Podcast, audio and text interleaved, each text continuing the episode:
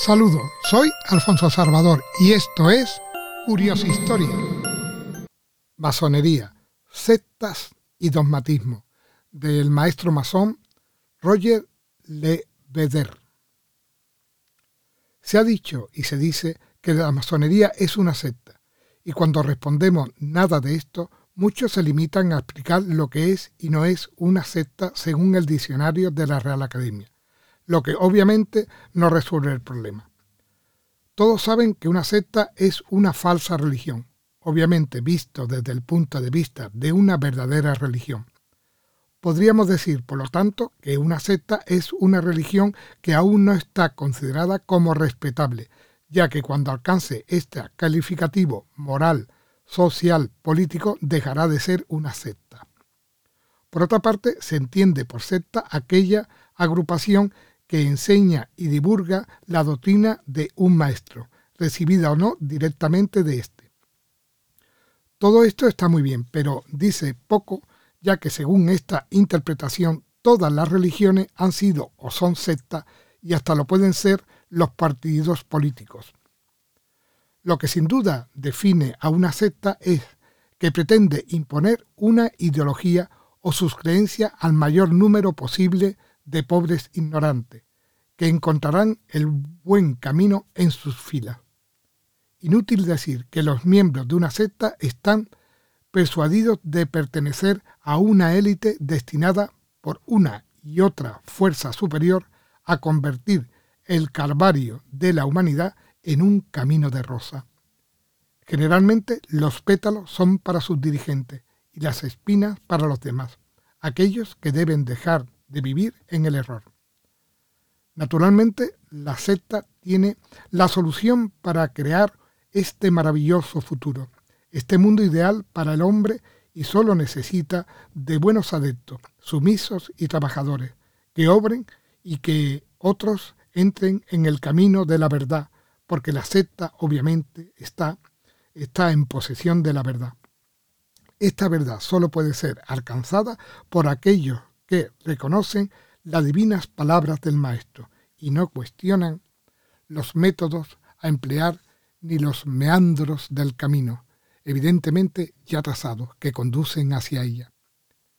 Queda obvio que en la secta las búsquedas personal de la verdad no tiene cabida, ya que sólo pueden ser el fruto de una trascendencia suprahumana e inaccesible por medio del simple intelecto. La secta conocen la palabra perdida, la han restaurado, no reemplazado, restaurado gracias a sus conocimientos de la tradición, que no es más para ellos que la perennidad del pasado y de los condicionantes sociopolíticos que favorecen su proliferación y el mantenimiento de su ideología. Es como si detuvieran el tiempo. El acepta, el adepto sumiso y obediente, es considerado y dado en ejemplo al contrario, aquellos que dudan o pretenden alejarse del buen camino. Es castigado y en los peores de inmediato, en las de mayor responsabilidad por el destino, el maestro o la divinidad, en este o en el otro mundo. El concepto genérico es vital a la vida de la secta. El jefe es el jefe, el maestro es el maestro. La verdad no se discute.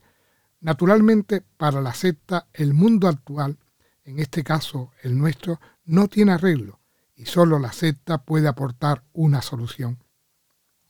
El culto a la personalidad del líder es pieza fundamental en la secta, ya que permite a los buenos adeptos buscar su semejanza en sus actos y acercarse más a la perfección encarnada en ese.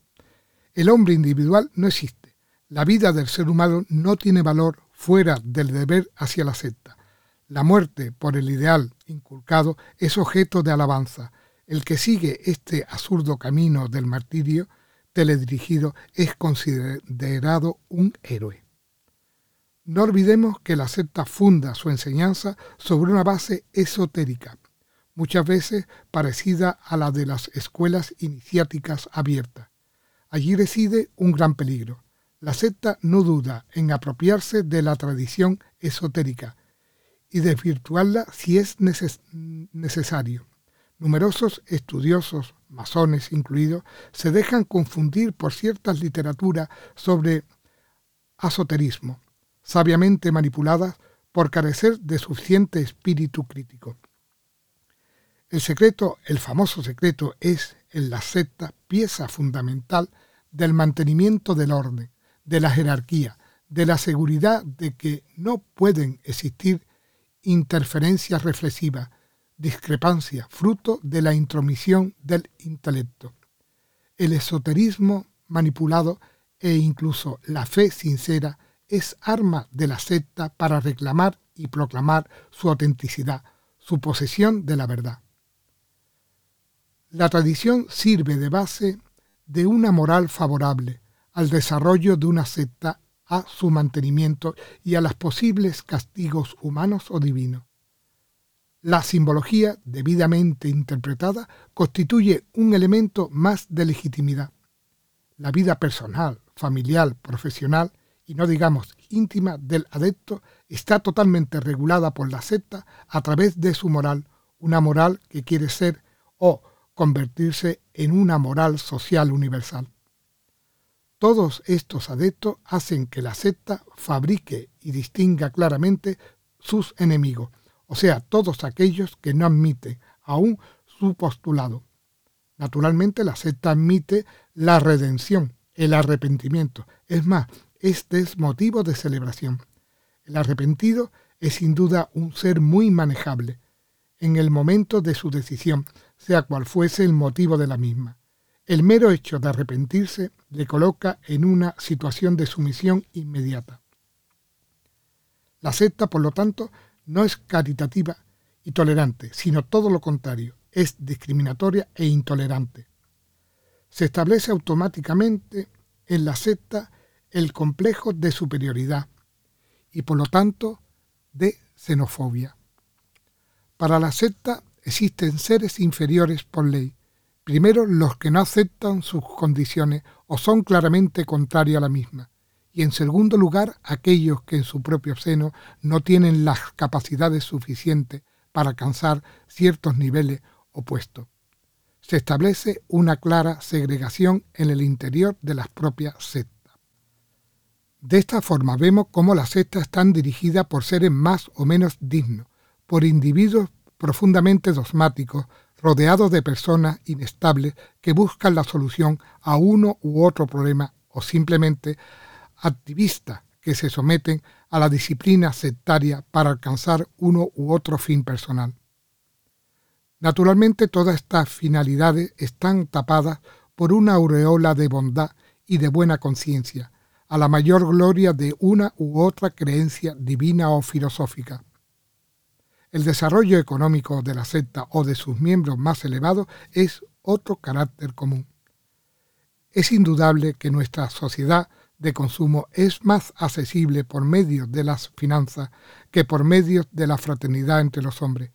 Por ello, la secta es el mejor de los casos, que también es el más peligroso.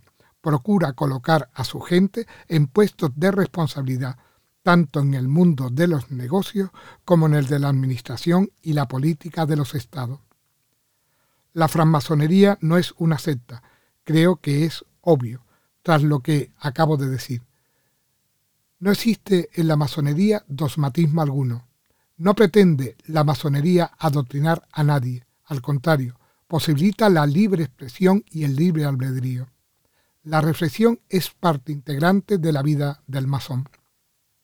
El intercambio de ideas, conceptos e interpretaciones es la clave de la convivencia masónica.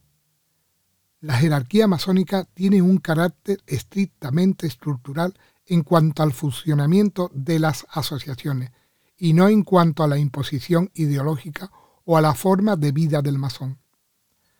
Los niveles, grados o cargos están al alcance de todos, sin restricción, por ser todos decididos por votación libre alejada de toda consideración exterior. La simbología masónica no es objeto de una interpretación institucional, sino personal de cada cual y discutible. Los no masones no son considerados enemigos, y tampoco la masonería pretende atraerlo. Las diferencias de credo, raza, color, condición social no son motivos de segregación para la masonería, ni en su seno ni en el exterior. Al contrario, pretende que desaparezcan estas fronteras. La masonería admite toda clase de creencia respetable, que no atente contra los derechos humanos. El secreto masónico no es más que un aspecto ligado al rito por una parte y al propio individuo, en el respeto a su singularidad, interpretación por otra. Sería innumerable las diferencias que podríamos enunciar entre secta y masonería. Quizás lo que desearía destacar en este artículo no es precisamente la diferencia entre masonería y secta, sino el peligro que puede correr tanto algunos masones como muchos profanos al dedicarse a un estudio poco reflexivo de la simbología en general y del llamado esoterismo. La interpretación simbólica puede sufrir un mal irreversible si el estudioso olvida ser crítico y no posee aún esta facultad por falta de experiencia personal. La simbología es manipulable y la masonería lo sabe, por ello abre sobre ella el diálogo y la discusión. El esoterismo puede ser tergiversado, adecuado a una u otra línea de interés de dominio. Recordemos que el esoterismo es el estudio de las causas y no de los efectos. Por ello es escondido, porque las causas no aparecen a primera vista. Es pues indispensable abocar su estudio con espíritu crítico, aunque no destructivo. Rechazar todo concepto esotérico sería negar la existencia de las causas y por lo tanto de los efectos. El esoterismo puede abordarse a través del pensamiento científico, del análisis y debe serlo a través de la reflexión. No se trata de discutir el o los dogmas enunciados por unos u otros pensadores, sino de disecar la intención para encontrar el sentido escondido.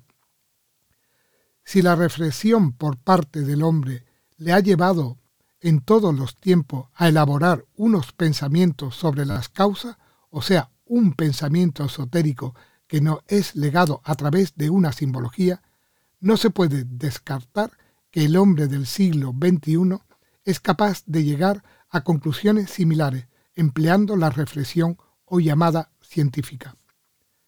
En definitiva, el esoterismo no es, ni mucho menos, un jeroglífico reservado a unos pensadores determinados, a unos seres con conceptos espirituales o filosóficos distintos, a unos seres impregnados de un espíritu más iniciado, sino que está al alcance de todo aquel que, empleando su propio código personal, desee descifrar su contenido. Incluso diría que está vetado a todo aquel que pretende abordar su estudio movido por un sentimiento elitista o lo enlace con un pensamiento sectario. Ciertamente el lenguaje esotérico que nos fue legado es poco común en nuestro tiempo, pero no debe ser este un obstáculo, ya que se trata más que de una forma exterior de comunicación, y forzosamente de un velo, consistentemente colocado. Con un buen diccionario las cosas se arreglan en la mayoría de los casos.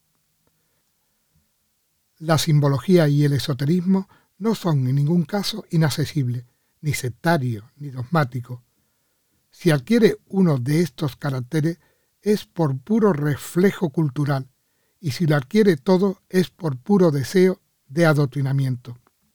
Muchas gracias por escuchar este magnífico texto de Roger Lebeder, gran maestre grado 33 de la masonería. Un saludo virtual a todos.